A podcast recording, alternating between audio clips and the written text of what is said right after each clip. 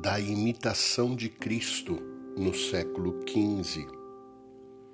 O humilde Deus protege e livra. Ao humilde ama e consola. Ao humilde se inclina. Ao humilde dá-lhe abundantes graças, e depois de seu abaixamento, eleva-o a grande honra. Ao humilde revela seus segredos e com doçura o atrai a si e convida.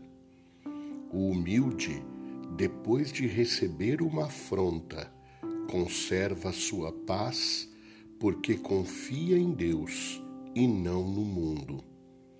O homem pacífico é mais útil que o letrado. O homem bom e pacífico tudo converte em bem.